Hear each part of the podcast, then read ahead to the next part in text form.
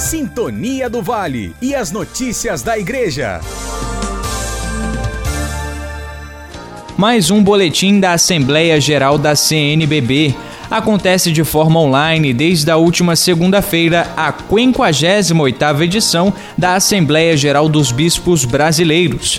Vamos acompanhar um resumo do que aconteceu na última terça-feira os sacerdotes aprovaram por unanimidade a realização do terceiro ano vocacional da Igreja no Brasil em 2023. A escolha da data é simbólica. Serão comemorados os 40 anos da primeira atividade temática dedicada à reflexão, oração e promoção das vocações no país. Além disso, os bispos foram apresentados ao próximo tema da campanha da fraternidade.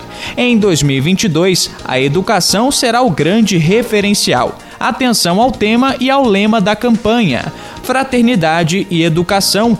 Fala com sabedoria, ensina com amor. Provérbios, versículo 31, capítulo 26. Para finalizar, os sacerdotes aprovaram ontem a carta que será enviada ao Papa Francisco. No texto, além de informar as pautas que são destaque na Assembleia, o episcopado brasileiro aproveitou a oportunidade para renovar o seu apreço, carinho e fidelidade ao Santo Padre.